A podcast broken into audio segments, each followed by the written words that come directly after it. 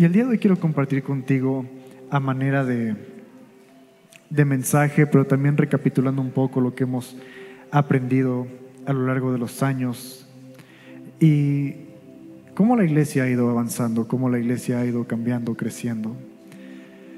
Y el título del mensaje de hoy es Avanzar hacia la meta. Avanzar hacia la meta, si tú eres de los que toman notas, lo puedes escribir, avanzar hacia la meta. Y a manera estadística me gustaría saber cuántos de ustedes tienen más de 10 años caminando con Mundo de Fe. Hay varios, muy bien. Y asumo que los demás pues son más recientes, pero quiero a manera de, de apoyar este mensaje que viajemos un poquito en el tiempo, ¿te parece?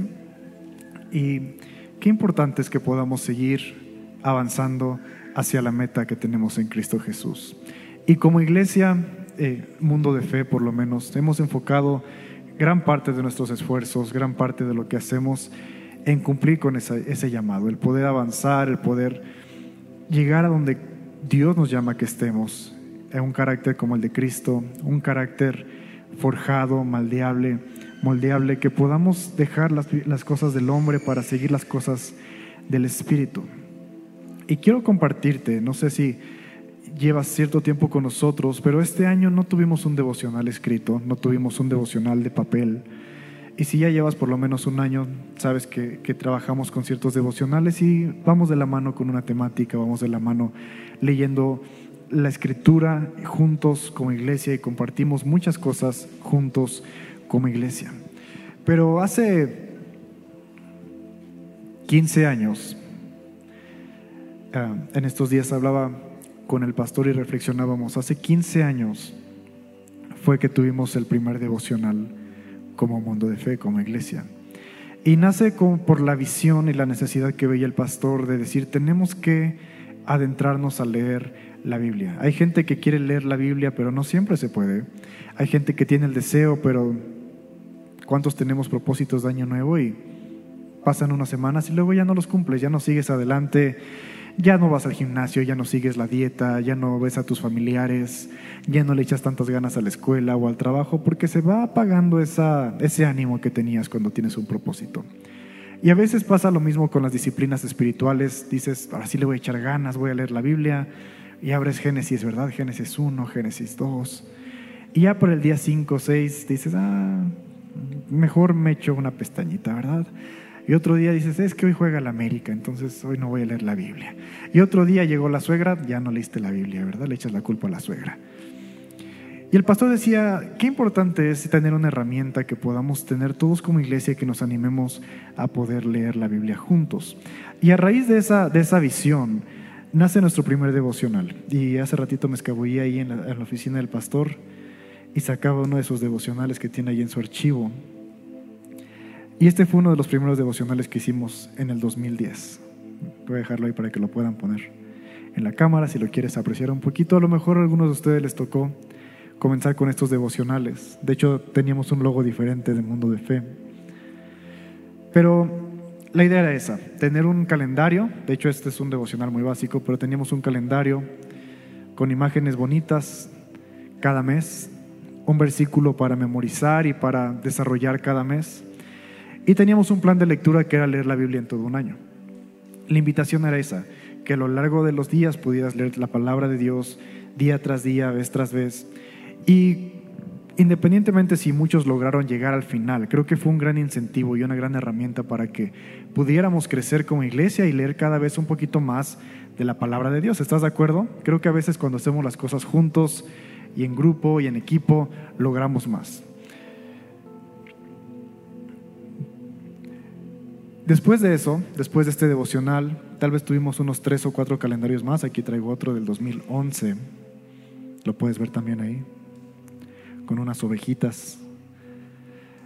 Y es muy similar, cada mes tenía una imagen, un versículo y un plan de lectura. Y a lo largo de los años fue de gran ayuda. Mucha gente que nunca había leído la Biblia empezó a leer y si habían leído 30 días, ahora leían 60 días, si habían leído medio año, ahora pudieron leer poco más de medio año y muchos dijeron por primera vez poder leer la Biblia en un año, fue increíble. Con los años, hace 10 años más o menos, el pastor dijo, tengo la, inquietud, la necesidad de que el devocional sea todavía más una herramienta del diario vivir, para que la lectura de la palabra pueda ser mejor.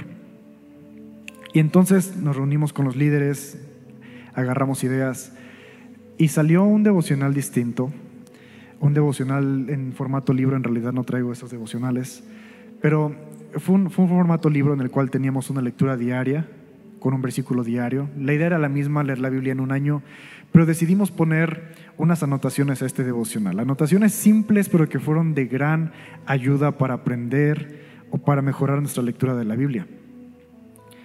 Y eran preguntas simples como, ¿qué me habló Dios el día de hoy?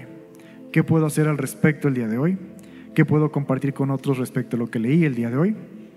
Simple, ¿verdad? Pero a veces cuando hacemos la lectura de la Biblia y si tú vienes de un contexto en el cual nunca habías leído una Biblia, estas preguntas son una gran herramienta para poder adentrarte un poquito más, sacarle un poco más de jugo a la escritura. E igual, mucha gente que nunca había hecho esas preguntas en su lectura pudo hacerlas y Dios les hablaba y de repente decían, es que Dios me habló en mi devocional y déjate saco mi devocional y traían notas y traían hojas y hojas de cosas que Dios les hablaba por una simple herramienta que pudimos poner a la disposición de las personas avanzamos un poquito más y en el, en el 2000. Eh, hace cinco, seis años tal vez el pastor nos decía una vez más, tengo la, la idea, tengo la, la inquietud en mi corazón de que el devocional sea todavía más personal, de que podamos sacarle todavía más jugo a la escritura. Ya leemos la Biblia en un año tal vez, mucha gente ya se hace preguntas importantes cuando lee la Biblia, no importa si estás leyendo la ley, los profetas, el Apocalipsis, ¿qué me está hablando Dios el día de hoy? ¿Qué puedo poner en práctica? Fueron cosas que se hicieron parte de nosotros como iglesia. Y el pastor decía, queremos hacer algo más, algo más personal. Y entonces surgió la idea de hacer un devocional enfocado en una temática enfocado en un tema que a lo largo del año íbamos a desarrollar, que todas las lecturas iban a apuntar a ese tema, que todas las historias que estuviéramos leyendo iban a apuntar o por lo menos podíamos aterrizar en un tema principal. Y salió un, un devocional que si no mal recuerdo fue el fruto del Espíritu, el fruto del Espíritu. Y a lo largo de todo el año aprendimos y desarrollamos y estudiamos y hicimos preguntas importantes acerca del fruto del Espíritu, que es amor, gozo, paz, paciencia, benignidad, bondad, mansedumbre, control propio. Y aprendimos de las obras de la carne y aprendimos en diferentes historias de la Biblia con diferentes personajes cuáles de ellos tenían ciertos frutos y cuáles de ellos se movían en la carne. No sé si, si te tocó a ti, tal vez ya estabas aquí en Mundo de Fe hace unos cinco años. Y hemos avanzado a lo largo de los años en esa misma temática de poner un tema central y sobre eso desarrollar. Hemos estudiado el carácter de Cristo, las parábolas de Cristo, los salmos, proverbios, sabiduría. El año pasado fue querigma, proclamar el Evangelio. El año antepasado fue Selah, ¿verdad? Tener tiempos de adoración, de alabanza, pero íntimos, guardar silencio cuando Dios está hablando. Y para este año dijimos, vamos a dejar descansar la tierra. Vamos a descansar un poquito la práctica comunitaria del devocional, pero vamos a crecer en otras áreas. Y entonces este año está la visión, creo que ya la hemos repasado muchas veces, de buscar el rostro de Dios. Y estamos buscando herramientas y hemos buscado y nos hemos reunido con el liderazgo y hemos preguntado y nos hemos reunido de gente que nos inspira a buscar el rostro de Dios. ¿Con qué propósito? Con el propósito de que lo hagamos juntos, con el propósito de que crezcamos como iglesia. Porque sabes, cuando decidimos hacer este tiempo de, lectura de la palabra, lo importante es que lo hagamos juntos tú y yo. Y te lo decía en un principio, es diferente cuando tú dices, ya voy a ir al gimnasio empezando el año.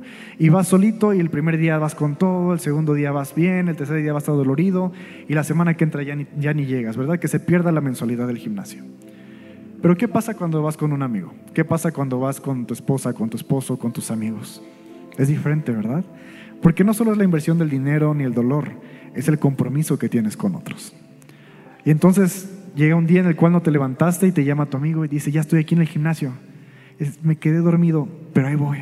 ¿Verdad? Porque cuando uno no puede, el otro le anima.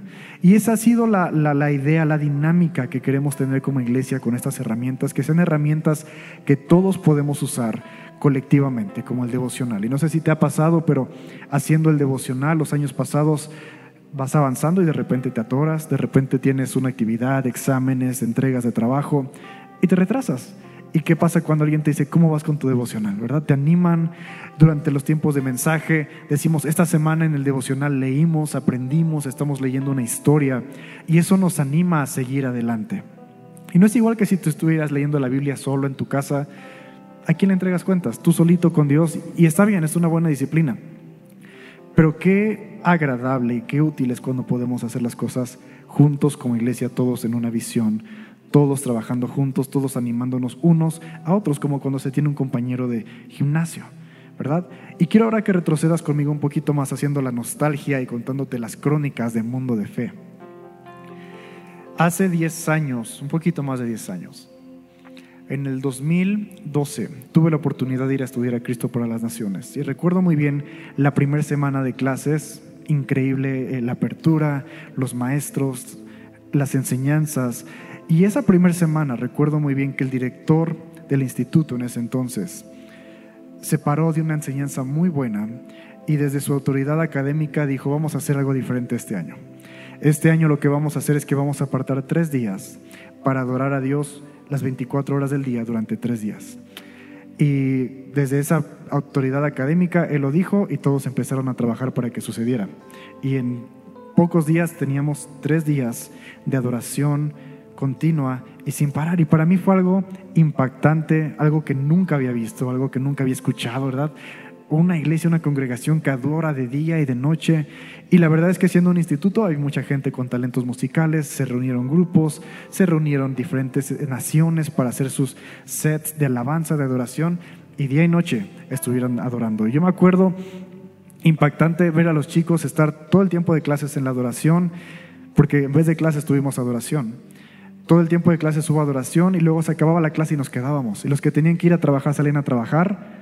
¿Y qué crees? Saliendo del trabajo regresaban otra vez a estar en la adoración. Y los que tenían actividades salían a hacer sus actividades y regresaban a la adoración. Los que eran locales y tenían familia, a lo mejor iban y comían con sus familias y qué crees, más tarde regresaban con sus familias y estaban expuestos a la adoración. Y durante tres días estuvimos expuestos a adoración día y noche. Recuerdo en las mañanas llegar y ver chicos que estaban dormidos en las butacas, rodeados de libros y rodeados de Biblias y rodeados de plumones, porque su enfoque fue estar expuestos a la presencia de Dios. Y aunque dormían, su intención era, voy a estar aquí expuesto a la presencia que cuando despierte, Él me encuentre, que si me llama yo respondo y fue muy impactante. Yo me acuerdo, en ese entonces ya estaba de moda las videollamadas. Y yo le hablaba a mis papás y les decía, ¿qué creen? Está pasando esto. Y están haciendo adoración 24 horas por tres días y está increíble. Y me acuerdo compartirlo con mis papás y mi mamá decía, wow, qué padre, deberíamos hacer algo así como iglesia. Eh, eh, qué buena idea exponernos a la presencia de Dios. Y pasó eh, unos meses más adelante recuerdo una vez más estar en una videollamada con ellos y me comparten, ¿y qué crees? Vamos a hacer una adoración 24 horas, pero va a ser durante 7 días. Y yo me acuerdo que cuando me lo dijeron, no lo podía procesar porque éramos una iglesia más pequeña hace 10 años. Si ya tienes tiempo con nosotros, éramos pocos menos, pocos menos. Y yo les decía, ¿cómo van a hacer la logística? Yo entiendo que en un instituto la mayoría tienen dones musicales, la mayoría tienen dones para orar y experiencia, pero en una iglesia no todos tienen la, habilidad musical o la capacidad para aguantar dos horas orando. ¿Te imaginas? Y, yo les hacía preguntas así, y no sé si te ha pasado, pero cuando estás hablando con tu familia y de repente salen preguntas importantes, te dicen, no sé, velo con tu mamá. ¿No te ha pasado? ¿Y cómo van a hacer esto? No sé, velo con tu mamá, ella es la que sabe. ¿Y cómo vamos a hacer la reunión de Navidad? No sé, velo con tu mamá. ¿Y a quién le toca llevar los romeritos? Velo con tu mamá. ¿Te ha pasado? Te identificas conmigo, muy bien. Entonces eran así las conversaciones y me acuerdo que me dejaron hablando con mi mamá. Y mi mamá decía, no sé, no sé, o sea, está la idea, está la visión, está la pasión, ya lo compartimos con algunas personas y todos dicen que sí. No sabemos bien qué va a pasar, pero fue la primera adoración extravagante. Si tú tuviste chance de estar aquí, fue increíble. Yo no tuve la oportunidad, yo estaba fuera en ese entonces estudiando, pero fue la primicia. La idea fue, va a ser nuestras primicias de año, va a ser una primicia de adoración donde vamos a estar adorando 24 horas, 7 días a la semana. No tuvimos evento en vivo o invitados en vivo todo el tiempo, pero llegaron a la solución de poner música grabada en CDs, en cassettes, en teléfonos, y la adoración seguía. Y aunque no hubiera alguien tocando en vivo, la adoración seguía.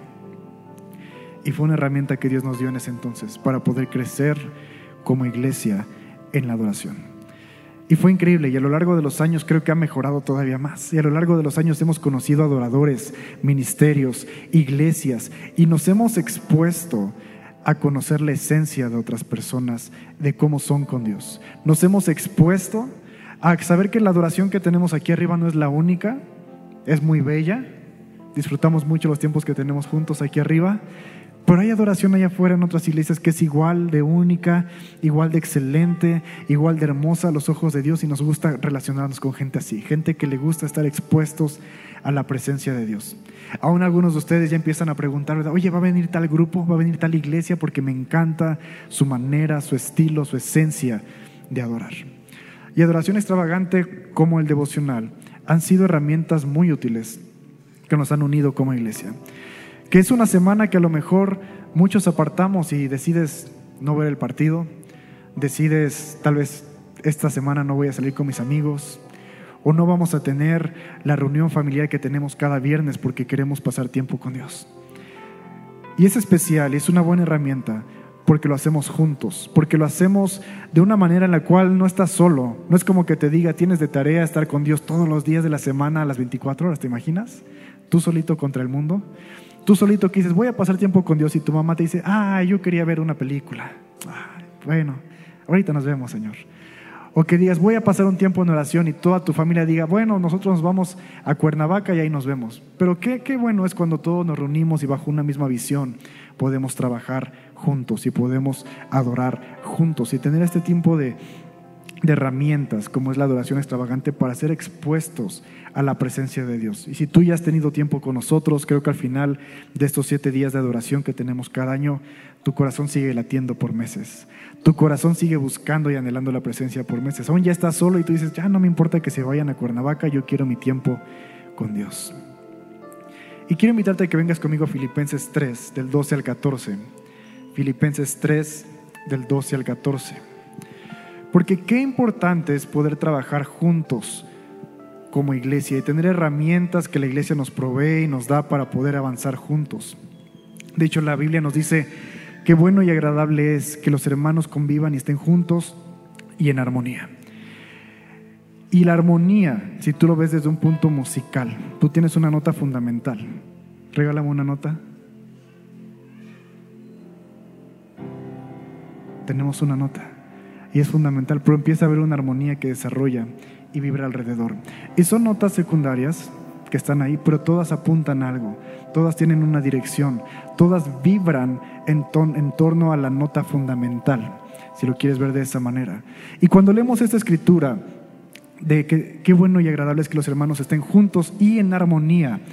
No es solo para que estemos juntos, así como muégano, para que vengamos juntos a la iglesia, para que vayamos juntos a un grupo de conexión, para que estemos juntos en las diferentes actividades. La armonía es importante y esa armonía es la que nos apunta a Cristo. Que cuando hacemos las cosas, las cosas colectivamente apuntan a Cristo, nuestra adoración colectivamente apunta a Cristo, nuestra lectura de la palabra colectivamente y el entendimiento que vamos adquiriendo apunta a Cristo. Y este año queremos que la oración pueda ser un parteaguas, y así como lo fue el devocional, así como lo fue la adoración extravagante, queremos y queremos que este año la oración pueda dividir un antes y después de lo que es esta congregación, que seamos una congregación que ora en armonía, que podemos orar juntos, que podemos orar unos por otros, que podemos orar alineándonos con la voluntad de Dios, por sanidad, por milagros, por peticiones.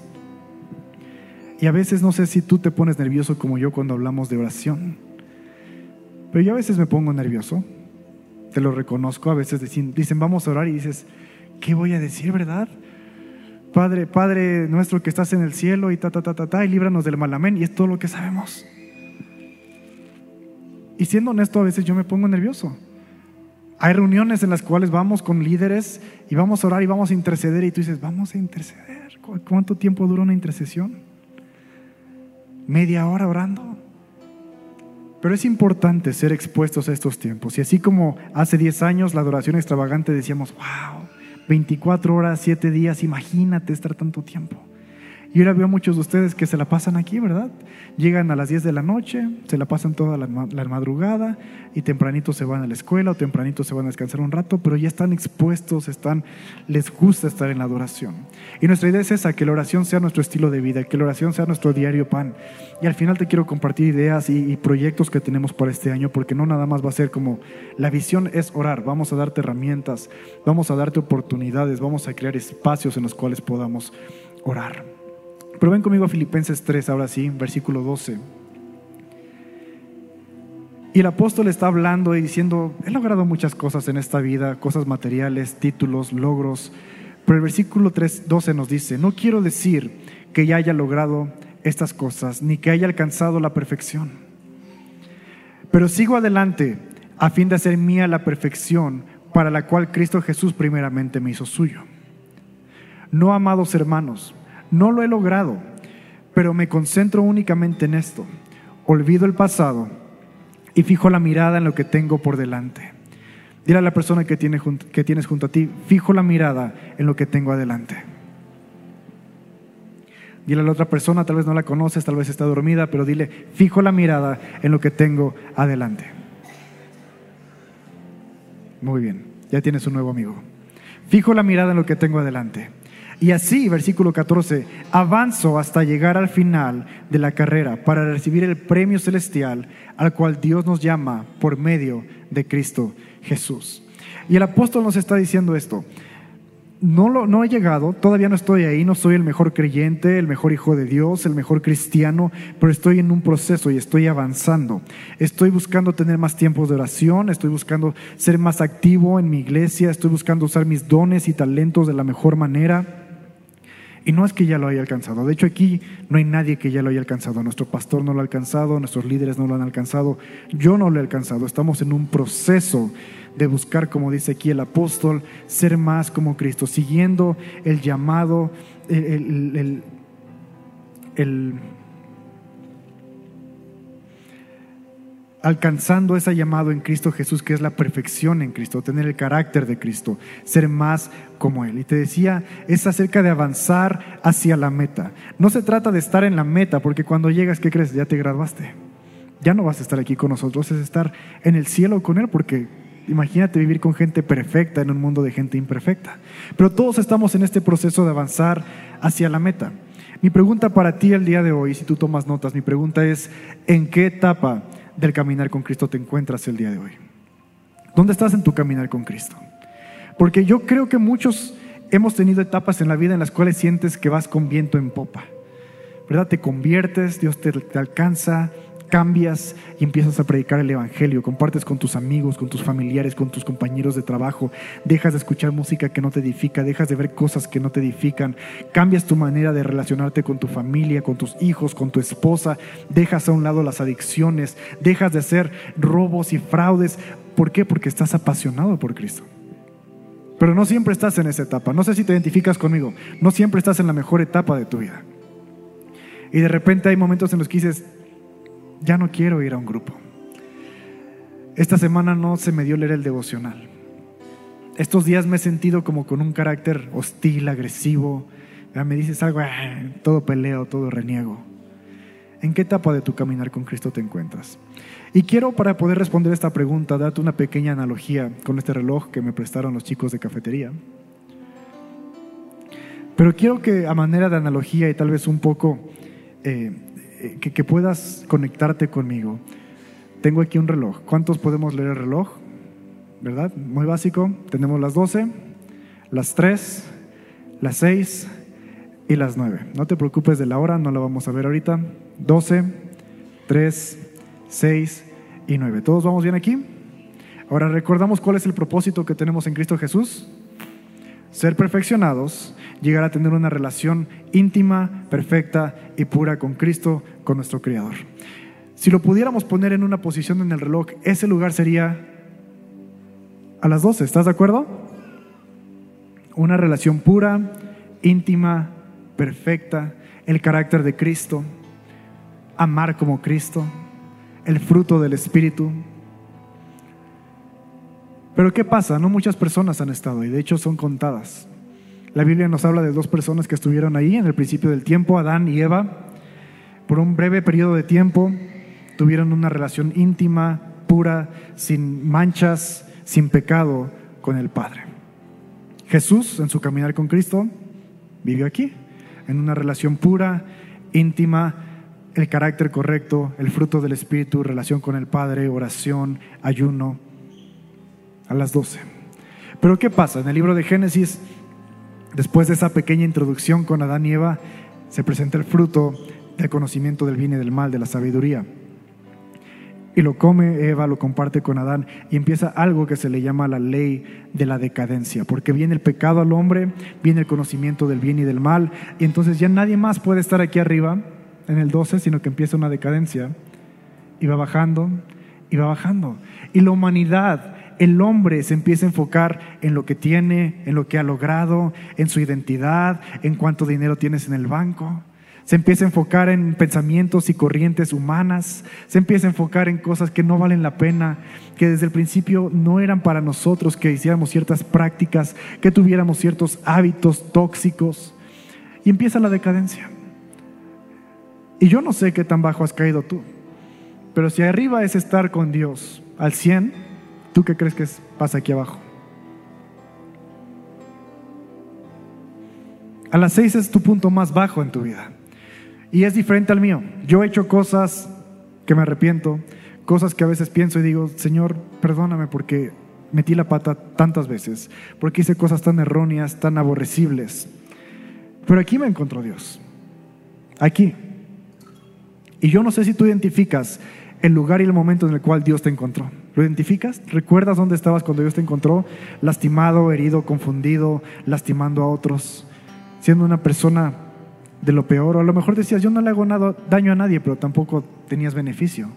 Aún la Biblia nos dice que no hay nadie bueno sino solo Dios y no puede haber nada bueno en nosotros si no tenemos nada de Dios. Entonces, ese es nuestro punto más bajo, donde te encuentras con Cristo. Justo aquí, poquito antes de la media, tu punto más bajo, tu, poquito después de la media, te has encontrado con Cristo. Y cuando te encuentras con Cristo hay un cambio radical y empiezas otra vez a subir en esta analogía del reloj, ¿verdad? Empiezas a cambiar tu manera de vivir, tu manera de hablar, tu manera de comportarte, empiezas a cambiar tus hábitos, tus amistades y empiezas a decir lo que dice el apóstol, dejando lo que queda atrás, ¿verdad? La vida de pecado, la vida de egoísmo, la vida en la cual no conocías de Cristo y te daba igual lo que hicieras o lo que pensaras, pero ahora conociendo a Cristo es diferente. Proseguimos a la meta. Estamos avanzando cada día un poco más. Y nos gustaría estar aquí, pero un día vamos a estar ahí cuando le veamos cara a cara, cuando Él nos llama a su presencia. Nadie está el día ahí el día de hoy. Si el apóstol dice, yo no lo he alcanzado, tú no esperes alcanzarlo. Yo tampoco espero alcanzarlo aquí, en la tierra, en el día a día, pero prosigo a la meta, prosigo avanzando en este caminar con Cristo Jesús. Ahora, ¿qué pasa? ¿Te ha pasado que en tu caminar con Cristo vas muy bien? Predicas, lees la palabra, te congregas, apoyas activamente y un día las cosas no funcionan bien para ti, te enojas y de repente empiezas a maldecir, empiezas a lastimar a la gente con tus palabras. Un día hay una situación económica que decides otra vez robar, decides otra vez engañar. Un día se te cruza la debilidad y estando en el teléfono o en el internet empiezas a ver cosas que no tenías que ver o que ya habías dejado atrás. Y te preguntaría, otra vez, pregunta abierta, ¿Dónde crees que estás en el reloj cuando esas cosas pasan? ¿Estás a las seis? ¿Estás a las tres? ¿Estás a las nueve? Y es una pregunta muy personal. Pero déjame aclararte un poco, darte un poco de luz aquí. Desde que conocimos a Cristo, Cristo nunca deja de caminar con nosotros. Tú puedes fallar, Cristo sigue.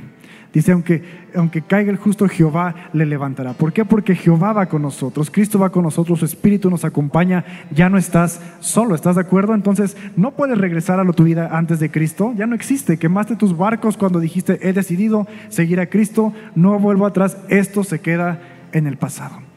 Empiezas a caminar, llega un día de mal carácter, llega un día en el cual fallas, llega un día en el cual engañas. ¿Qué pasa? Hay un retroceso no regresas a tu punto más bajo, no regresas a tu vida antes de Cristo. Simplemente hay un retroceso. Y aquí está la importancia de poder tener herramientas y poder tener una comunidad en la cual crecemos, porque la palabra dice que es mejor que caminen dos que uno, porque si uno cae, el otro le levanta. Qué importante es, te lo decía, ¿verdad? Cuando vas al gimnasio tener un compañero que te anima a ir juntos, cuando tú empiezas la dieta, tener alguien que hace la dieta contigo, qué difícil. Yo sé que muchos ahorita están con el tema de la dieta y lo vamos a usar el ejemplo, vamos a aprovecharlo. Pero qué difícil es que dices, voy a comer saludable. Y vas con tus amigos del trabajo y tú pides tu ensalada con su aderecito, con sus cacahuatitos, ¿verdad? Medio seca la lechuga. Y tu amigo pide una hamburguesa de tres carnes, con las papas bien jugositas, con queso derretido, tocino, carne, y tú con tu, tu ensaladita, ¿verdad? Y le muerde a tu amigo y ves cómo se le cae el juguito de la carne. Ya sé que te gustan las hamburguesas, Charlie yo sé. Entonces se le cae el juguito, se le, las, las papitas así todas grasosas, y tú dices, pues sí vale la pena o no vale la pena el ayuno. Y luego te comparten, ¿quieres? Agarra, no me las voy a acabar. Pues terminas, ¿verdad? Terminas cediendo a la tentación. Pero qué importante es cuando caminan dos, porque si uno cae, el otro le levanta. Y es diferente cuando tu grupo de amigos, cuando tus compañeros de trabajo dicen, ahora sí todos le vamos a entrar a la dieta. Hasta apuesta luego hacen. Y entonces van y todos piden la lechuga y todos piden la manzana. Y si alguien de repente lo ves con las papas, ¿qué pasó? ¿Qué pasó, compadre? ¿Te vas a comer eso? ¿Le vas a meter eso a tu cuerpo? ¿Verdad? Y se ponen, se ponen serias las personas. Cuando tienes un compañero de batalla, se ponen serias esas discusiones. En el gimnasio también, ¿verdad? No vas dos días al gimnasio y ya los tienes encima. Ya estás bien gordito, ya dejaste todo, ya te ves como Winnie Pooh. Yo conozco algunos. Pero qué importante es estar reunido, rodeado de gente que tiene la misma mentalidad que tú. Gente que, como te lo decía hace rato, trabaja en armonía hacia una meta y esa meta es ser más como Cristo Jesús. Porque si un día caes, solo retrocediste un poco, no regresaste a lo que eras antes, no regresaste a tu punto más bajo, solo retrocediste un poco. Y qué bendición y qué padre tener gente que voltea y dice, oye, se cayó Juanito Juanito, ven con nosotros. Veo que no has asistido a la iglesia. ¿Cómo estás, Juanito? Déjame orar por ti. Has tenido problemas en tus finanzas. Déjame apoyarte. Te invito a comer. Has tenido situaciones con tus hijos. Déjame orar por ellos. Déjame te comparto un libro. Déjame te comparto algo que a mí me funcionó. Vamos a orar. Vamos a acudir con alguien que nos pueda ayudar. Qué importante el poder caminar juntos. Y aquí no son dos que caminan juntos. Aquí somos muchos que caminamos juntos. Y qué útil es tener herramientas que podemos usar como iglesia. Y qué padre que Dios diseñó la iglesia de esta manera que podemos trabajar unidos bajo una misma visión, juntos y en armonía. Así que yo te vuelvo a hacer la pregunta, ¿en qué etapa estás de tu vida? Porque yo creo que muchos estamos pasadas las seis, antes de las doce. A lo mejor tú eres el hermano cuarto para las doce, ¿se vale? A lo mejor tú eres el hermano pasada medianoche, ¿se vale? Pero qué importante saber dónde estoy en mi caminar con Cristo. ¿Soy la misma persona que era cuando vivía apasionado y al 100? ¿O he menguado? Pero estoy rodeado de gente que me sigue incentivando. Y cuando yo soy la persona que tengo la oportunidad de incentivar a otros, creo que es aún mejor. Cuando yo soy la persona que le llama a los amigos, les dice, oye, no te vi este tiempo de alabanza, llegaste tarde, ¿estás bien? No te he visto en las reuniones de grupos de conexión, ¿cómo has estado? No te vi en la adoración extravagante, necesitas que vaya por ti. Oye, es que no me puedo quedar tarde, no te preocupes, yo te llevo a tu casa.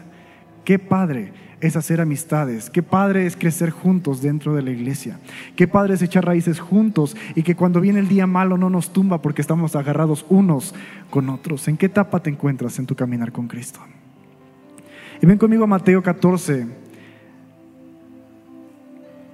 De hecho no es Mateo 14, ahorita me lo van a poner bien en la, en la pantalla porque lo tengo mal en mis notas. Mateo 25, muy bien. 25, verso 18. Y te voy a dar el contexto de esta historia. Pero Jesús está dando una parábola. Y en esta parábola habla de un hombre eh, rico, de un señor que tiene sus riquezas y antes de salir de viaje delega estas riquezas. Y delega a tres personas distintas, les da una porción distinta, va de viaje, tiempo adelante, regresa y empieza a pedir cuentas. Y la primera persona le dice, ok, yo me diste tanto, trabajé tanto, desarrollé tanto, aquí está la inversión y la ganancia. Y el hombre, el Señor, le dice, muy bien, buen siervo, buen administrador, sigue trabajando en esto. Llega la segunda persona y es una historia similar. Me diste tanto, logré desarrollar tanto, aquí está la ganancia y el Señor le dice, Muy bien, sigue trabajando en ello. Pero llega la tercera persona y cuando yo leía este versículo en estos días, me llamaba mucho y, me confrontaba personalmente. Y te quiero compartir lo que me confrontaba. Y el versículo 18 dice, pero el siervo que recibió, esta es la tercera persona, que recibió una sola bolsa de plata, cavó un hoyo en la tierra y ahí la escondió, ahí escondió el dinero de su amo. Y después de mucho tiempo, el amo regresó de su viaje. Vamos a avanzar hasta, ¿qué es el 26? Cuando le pide cuentas, el Señor le dice, le dice el siervo, uno antes, el 25. Ok, vamos a partir de ahí. Por último, en el 24, se presentó el siervo que tenía una sola bolsa de plata y dijo, amo, yo sabía que usted era un hombre severo, que cosecha lo que no sembró y que recoge las cosechas que no cultivó. Y tenía miedo de perder su dinero. Este hombre tenía miedo de hacer la cosa incorrecta, entonces no hizo nada. Así que lo escondí en la tierra. Mire, aquí está su dinero tal y como me lo dio, está de vuelta. Pero el amo le respondió, siervo perverso y perezoso si sabías que cosechaba lo que no sembré y recogía lo que no cultivé, ¿por qué no? Por lo menos depositaste el dinero en el banco. Al menos hubiera podido obtener algún interés de él. Entonces el amo ordenó, quítenle el dinero a este siervo y dénselo al que tiene diez bolsas de plata. Los que usan bien lo que se les da, se les dará aún más y tendrán en abundancia pero a los que no hacen nada se les quitará aún lo poco que tienen. Y verso 30, ahora bien, arrojen a este siervo inútil a la oscuridad afuera, donde habrá llanto y rechinar de dientes. Y me llamaba mucho la atención y cuando yo lo leía me veía reflejado en el espejo y le decía, Señor, yo no quiero ser un siervo inútil. No quiero que cuando tú regreses me encuentres no administrando bien lo que has puesto en mis manos, que me encuentres no usando mis dones y talentos, que me encuentres escondido, perezoso, temeroso, perverso, como lo dice la palabra, por no haber usado lo que tú me dices. ¿Tú identificas gente perversa que no usa las cosas que tiene de la manera correcta? Te quiero dar un ejemplo un poquito crudo, pero ¿cuánta gente conocemos que tiene hambre en la calle? Y gente que le sobra la comida y la tira en la basura. Y dices, perverso. Porque teniendo los recursos, teniendo la herramienta, teniendo abundancia, la echaste en la tierra. No se usó para nada. Conoces gente en tu familia que tiene los recursos o tiene la posibilidad de apoyar a alguien y prefieren hacerse de la vista gorda. Y dices, perverso, porque teniendo las posibilidades no lo hiciste. Y Dios me confrontaba y me decía, el Espíritu me confrontaba, no quiero ser esa persona que cuando tú regreses, Señor Jesús, me encuentres perezoso y perverso y, y últimamente digas siervo inútil.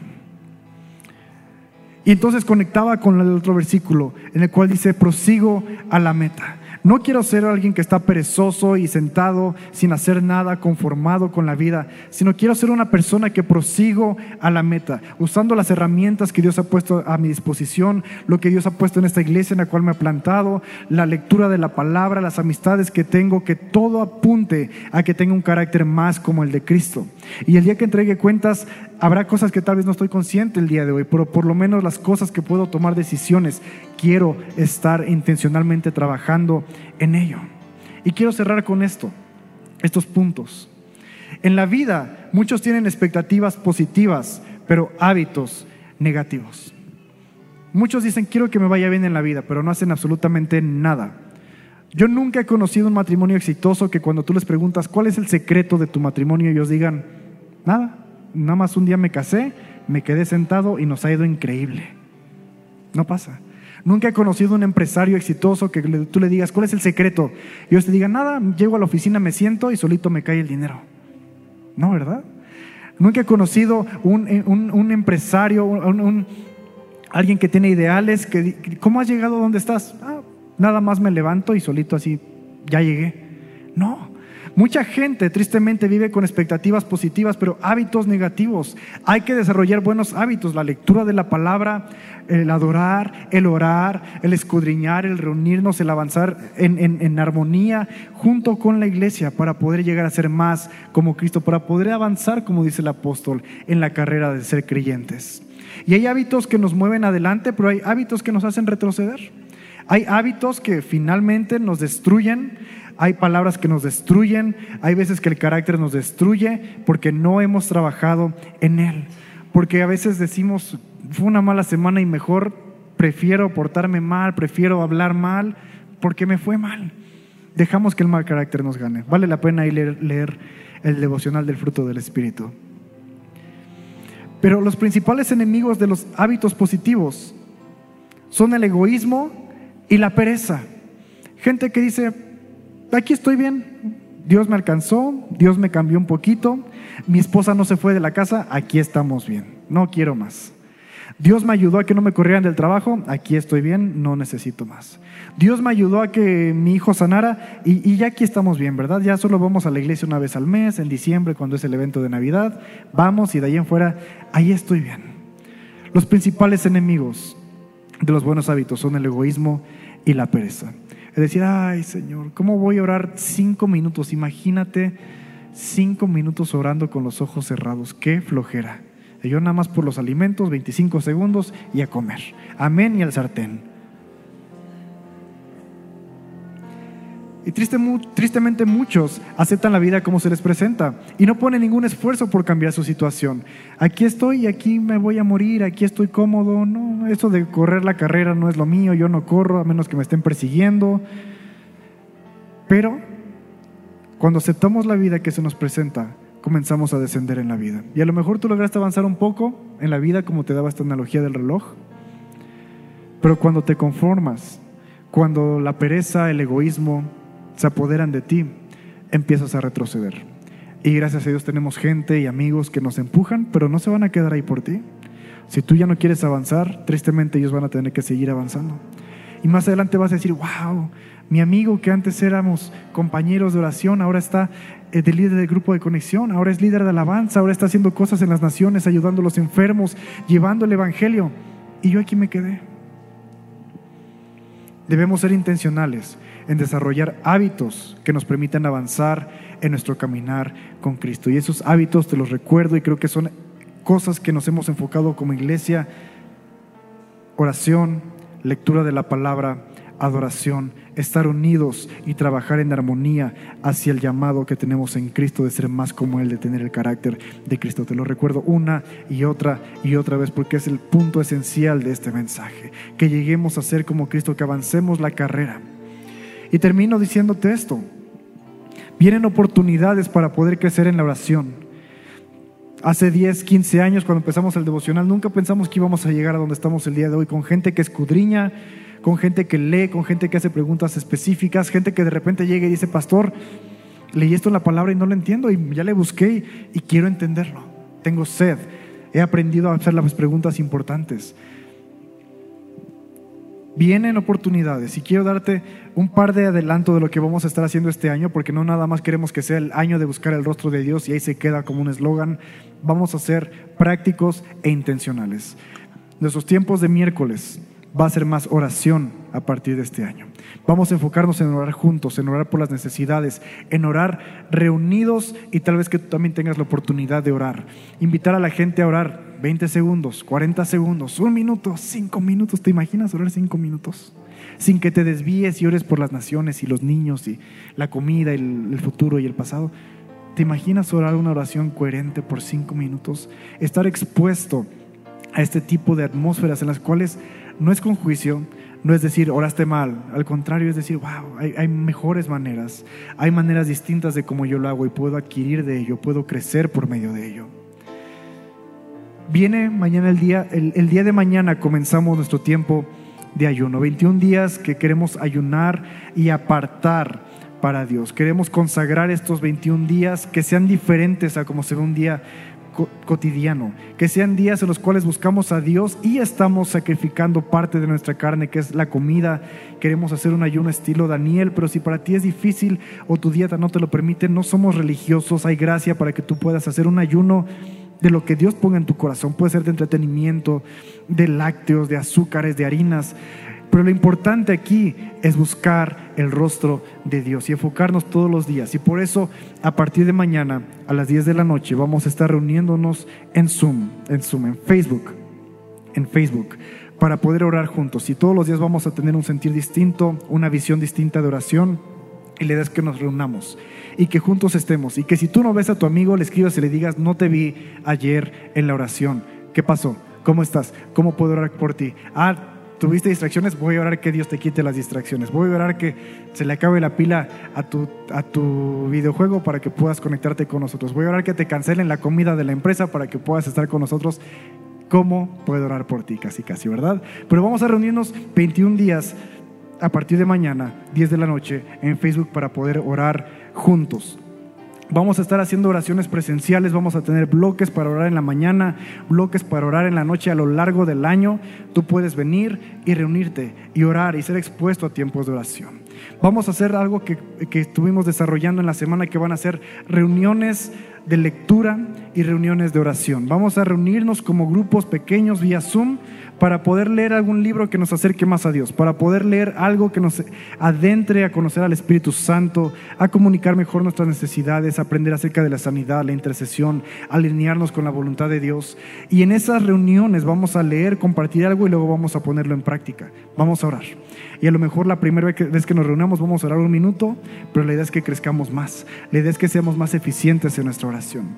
Entonces vienen proyectos que vamos a poner en práctica en estos meses que vienen y la invitación es que tú te sumes, la invitación es que te sumes con tus amigos, la invitación es que invites a gente que no habías visto antes, la invitación es que seas tú el que anima a otros y que cuando tú no estés sepas que va a haber alguien que te va a estar animando, que te va a estar llamando, que te va a estar invitando, porque eso es ser iglesia, eso es hacer iglesia juntos, estar caminando en el proceso, siendo cada vez más como Cristo.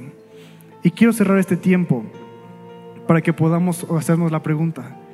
¿Dónde estoy en mi caminar con Cristo? En este reloj he avanzado, he retrocedido, me he estancado, me he dejado caer. Y decirle, Señor, quiero conectarme contigo, quiero buscarte, no importa lo que cueste, no importa si tengo que hacer sacrificios, cambios en mi agenda, cambios en mi dieta, si tengo que a lo mejor hacer ajustes en mi vida, en mi día a día para poder afinar mi manera de vivir con la de un cristiano y poder caminar junto y en armonía con otros creyentes, que así sea. Y quiero invitarte que durante este canto podamos decidir, Señor, quiero estar contigo, te quiero a ti, quiero caminar hacia la meta que es estar el carácter de Cristo Jesús. Y díselo con tus palabras. No importa todo lo que cueste, tu presencia vale mucho más. Solo quiero estar contigo una y otra y otra y otra vez. No importa todo lo que cueste, tu presencia vale mucho más. Solo quiero estar contigo una y otra y otra y otra vez. No importa todo lo que cueste, tu presencia vale mucho más. Solo quiero estar contigo una y otra y otra y otra vez. No importa todo lo que cueste, tu presencia vale mucho más. Solo quiero estar contigo una y otra y otra y otra vez. Padre, recordamos esa oración nuestro corazón te ha escuchado decir que busquemos tu rostro. Y nuestro corazón responde, ahí voy, Señor. Ahí vamos. Ahí vamos. Voy a dejar atrás la pereza. Voy a dejar atrás el egoísmo. Voy a dejar atrás el ser autocompasivo para avanzar en mi caminar contigo. Quiero avanzar hacia la meta. Quiero estar en la carrera. Quiero ser un cristiano que avanza, que cuando tú regreses y pidas cuentas, me encuentres avanzando, me encuentres trabajando, me encuentres orando, intercediendo, ayunando, eh, eh, estando ahí para otros, para el necesitado, la viuda, el huérfano. Señor, que cuando tú regreses, en tus palabras, de tu boca no salga la palabra siervo inútil pero que puedas ver en mí un siervo fiel que administró correctamente, que estuvo ahí y que decidió avanzar a pesar de las pruebas, a pesar del día malo, a pesar de las circunstancias, decidimos estar ahí, no importa lo que cueste, porque tú lo vales todo, Señor. Gracias por este tiempo y en la semana Espíritu reafirma dónde estamos en nuestro caminar contigo y llévanos a una convicción de poder avanzar cada día más, cada día más profundo y en la unidad que tenemos dentro de la iglesia. Señor, en el nombre de Jesús. Amén y amén.